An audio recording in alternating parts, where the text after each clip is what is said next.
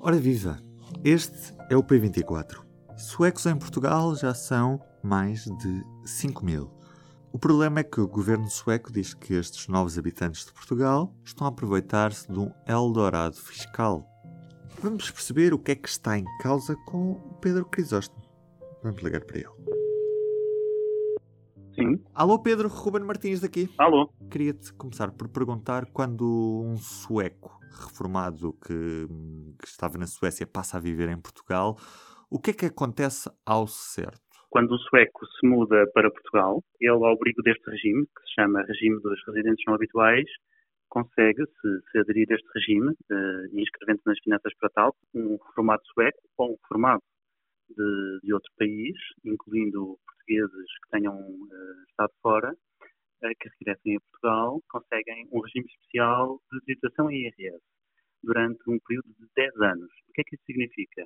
Que durante esse período vão beneficiar de, de, um tratamento diferente daquele que se aplica à tributação normal das pensões para um contribuinte comum. E significa que, neste caso, vão ter uma isenção de, de IRS sobre a pensão que é paga pelo Estado de origem. Não paga IRS na Suécia, nem paga em Portugal. Não paga IRS na Suécia nem em Portugal, porque há dois instrumentos e é a combinação de, desses instrumentos que cria um problema à Suécia e é isso que a Suécia questiona, ou seja, os, os, pensionistas suecos que estão a viver em Portugal, ao receberem a sua pensão, se ela for paga pelo Estado de, de origem, pelo sistema previdencial ou por um sistema privado de pagamento de pensões, na Suécia, eles sendo residentes em Portugal neste momento, ficam isentos dessa pensão, ficam isentos de tributação sobre essa pensão em Portugal. Porquê? Porque o regime português lhes isenta de tributação essa pensão. Ao mesmo tempo, as regras deste regime especial IRS são combinadas com as regras que já existiam antes de, deste regime estar de pé, regem-se pela, uh, pelas regras da Convenção celebrada entre Portugal e a Suécia para evitar casos de dupla tributação, isto é, evitar que o fisco português e o fisco deste país, que, que convenciona uma, um tratado com Portugal, andem a disputar a tributação do mesmo rendimento. E por isso, os dois países tinham definido regras em comuns para que, isso, para que essas situações não se colocassem. E antes da existência deste regime, tudo corria bem. Umas vezes um valor era tributado num sítio ou noutro. O que acontece é que a partir do momento em que o regime português entra em vigor com estas regras especiais e Portugal passa a isentar de tributação as pensões que das, que são recebidas no país de origem, coloca-se um problema, porque Portugal isenta essas pensões de tributação, mas ao mesmo tempo, por causa da combinação desta regra com aquelas que já existiam, a Suécia também não as pode tributar. E, portanto, estas pessoas ficam num território neutro. Vivem em Portugal, não são tributadas em Portugal, mas também não são tributadas na Suécia, porque o, a autoridade tributária fica em possibilidade de o fazer. E esse problema surgiu a partir desse momento. O que se passa neste momento com os pensionistas suecos que estão em Portugal acontece também com outros países da União Europeia? Só nós é que temos este regime fiscal favorável? Não, há outros países que, que têm regimes idênticos. Ainda a Grécia, no ano passado, criou um regime semelhante e já enfrenta os mesmos problemas, eh, designadamente com, com a Suécia, que adotou uma medida idêntica relativamente à, à Grécia. São regimes especiais de atração de pessoas e, e trabalhadores e pensionistas, porque este regime não se aplica apenas a pensionistas, também há uma tributação hum, especial, diferente, para trabalhadores que venham a viver para Portugal, se eles forem de atividades afetas consideradas de, de, alta qualificação, de atividades científicas, diferentes áreas de, de atividade que são elencadas e definidas pelo governo português. E são regimes de atração que existem em vários países, mas que colocam sempre fricção, porque trata de tributar rendimento, eh, os países disputam, disputam no fundo essa, essa, essa fatia de rendimento. Uhum. Entretanto, também falaste com a, com a Ministra das Finanças sueca que está neste momento a tentar que, que chegue ao fim esta, esta convenção fiscal com Portugal, depois de dois anos à espera que, que Portugal ratificasse um, um acordo que tinham tinha sido acordada em, em 2019 precisamente para que estas vantagens acabassem da forma como estão neste momento. Por que é que Portugal ainda não retificou este acordo? Bom, é uma pergunta que caberá ao, ao Governo responder, porque cabe ao Governo pôr em marcha os procedimentos para que a Assembleia da República uh, dê seguimento à necessária retificação que tem de fazer.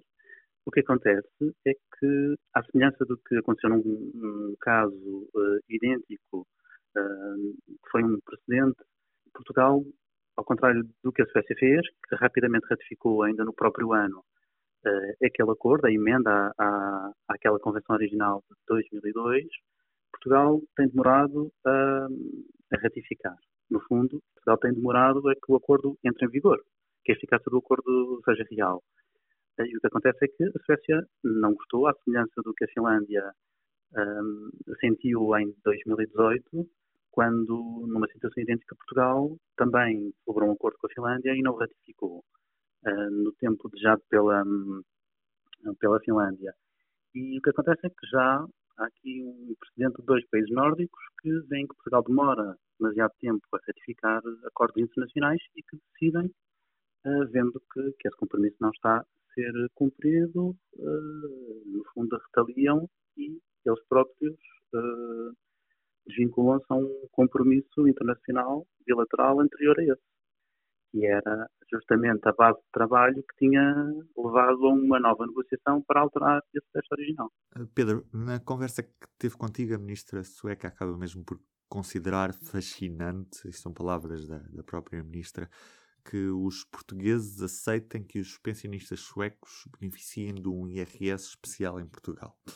Mas, de certa forma, Portugal também beneficia que estes pensionistas suecos estejam cá.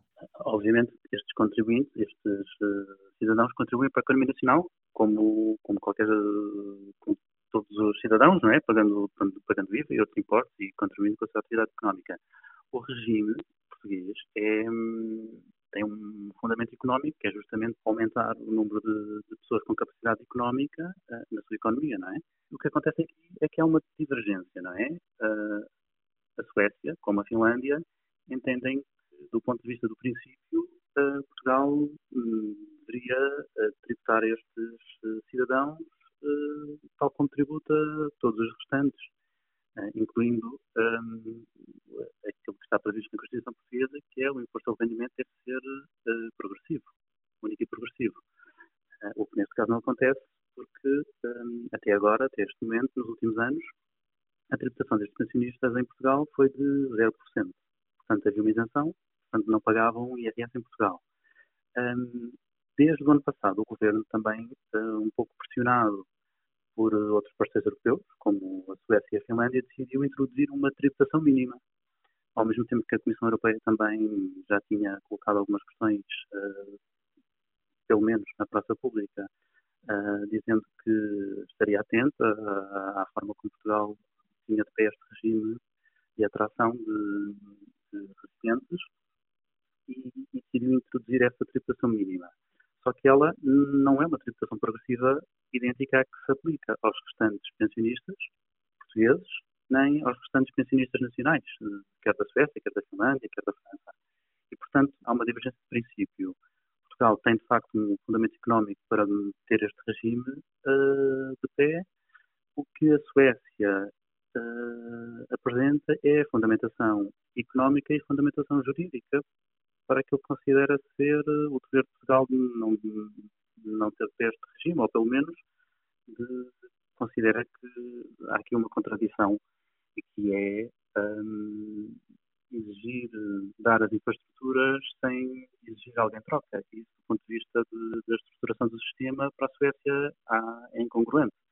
É curioso que a ministra eh, afirme isso claramente, ou seja, no fundo ela uh, quer dizer qual é a perspectiva sueca e esta questão chegou a ser em 2009 tema de, de tema eleitoral portanto, pelo menos naquela altura, em 2019, eh, foi justamente no momento em que Portugal estava a negociar com a Suécia a emenda à Convenção original.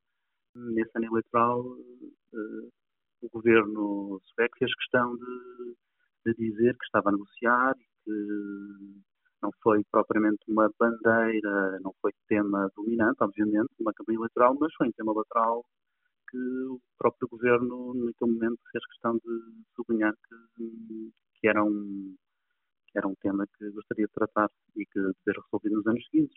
Não foi um tema que tenha nascido nos últimos 10 anos. A Suécia já estava desde 2017 a tentar alterar a Convenção, porque este regime uh, dos residentes nacionais nasce em Portugal em 2009 e é sobretudo a partir dos anos da Troika, 2012, 13, 14, que começa a ganhar expressão e começa a ganhar impacto e, e come, Portugal começa a atrair mais residentes uh, franceses, alemães, suecos, finlandeses e, e, e mesmo de países fora da Europa. E a partir desse momento, quando ganha expressão, acaba por uh, tornar-se um problema mais visível nesses países e é a partir desses anos que eles começam a questionar o regime português e, portanto, o regime começa a crescer a partir de 13, 14, 15 e em 2017 a Suécia dá esse primeiro sinal de que quer negociar isto para identificar tal problema e quer resolvê-lo. Portanto, no fundo, a paciência, a falta de paciência da Suécia não é uma coisa que tenha acontecido de um dia para o outro. Podemos dizer que desde 2017 que os dois governos estão em conversações e, portanto, pelo menos era sabido que parte a parte havia hum, aqui um desentendimento, ou pelo menos uma concordância em discordar. Pedro, foi um prazer ter falado contigo. Abraço. E do P24 é tudo por hoje. Eu sou o Ruben Martins, resta-me desejar um bom fim de semana. O público fica no ouvido.